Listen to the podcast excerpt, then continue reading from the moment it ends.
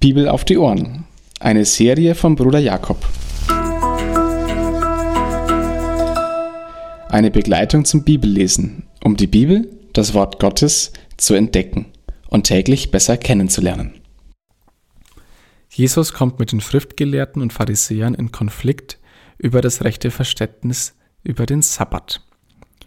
Der Sabbat, durch das Gebot Gottes geschützt, als ein Tag, der von Arbeit frei sein sollte – der als ein Wohltag zu verstehen war. Und dieser Wohltag sollte geschützt werden, so verstanden es die Schriftgelehrten. Deshalb beriefen sie sich auf eine Überlieferung, eine schriftliche und eine mündliche, mit der festgesetzt werden konnte, was man am Sabbat zu tun und zu lassen hat, damit man nicht in Versuchung kommt, am Sabbat Arbeit zu tun, beispielsweise nicht mehr als tausend Schritte am Tag zurückzulegen. Die Jünger Jesu gehen an einem Kornfeld vorbei und raufen da die Ähren raus und essen die Körner.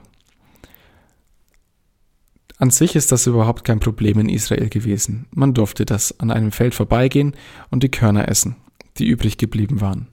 Die Problematik für die Pharisäer ist nur, dass Jesus das seinen Jüngern gewährt, dass sie es am Sabbat tun, also Erntearbeit nachgehen.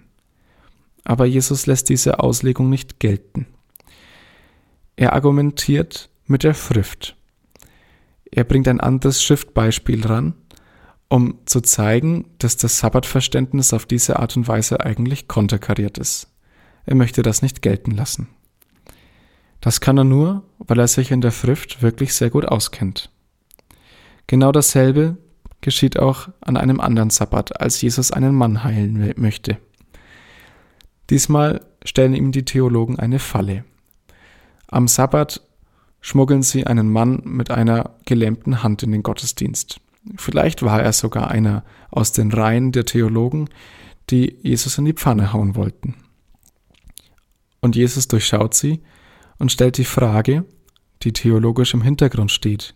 Der Sabbat ist ein Wohltag. Geht es darum, dass heute Gutes geschieht oder Böses geschieht? Und er heilt den Mann. Und darauf können die Schriftgelehrten nichts antworten. Sie sind durch den eigentlichen theologischen Gedanken der Schrift überzeugt, beziehungsweise müssen sie sich überzeugen lassen. Sie sind auf jeden Fall ausgestochen. Das gefällt ihnen nicht. Jesus konnte das alles nur, weil er sich in der Schrift sehr gut auskannte. Und das ist der Gedanke für heute. Kenne ich mich in der Schrift aus? Will ich mich in der Schrift auskennen?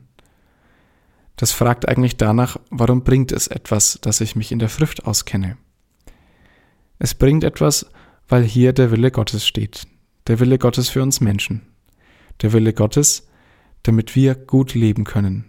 Gut, das heißt in Frieden mit Gott und unseren Mitmenschen, woraus ein wirklich zufriedenes, also ein glückliches Leben folgen kann.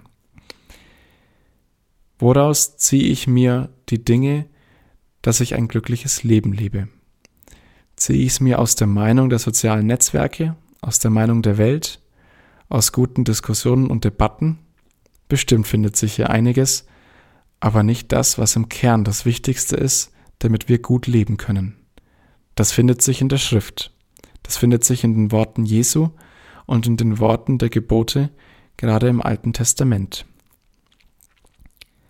Die Schrift ist für uns Menschen gedacht. Die Schrift ist also ein Buch von Gott an uns Menschen, dann lohnt es sich doch, dass wir uns darin auskennen und vielleicht auch wieder neu auskennen lernen.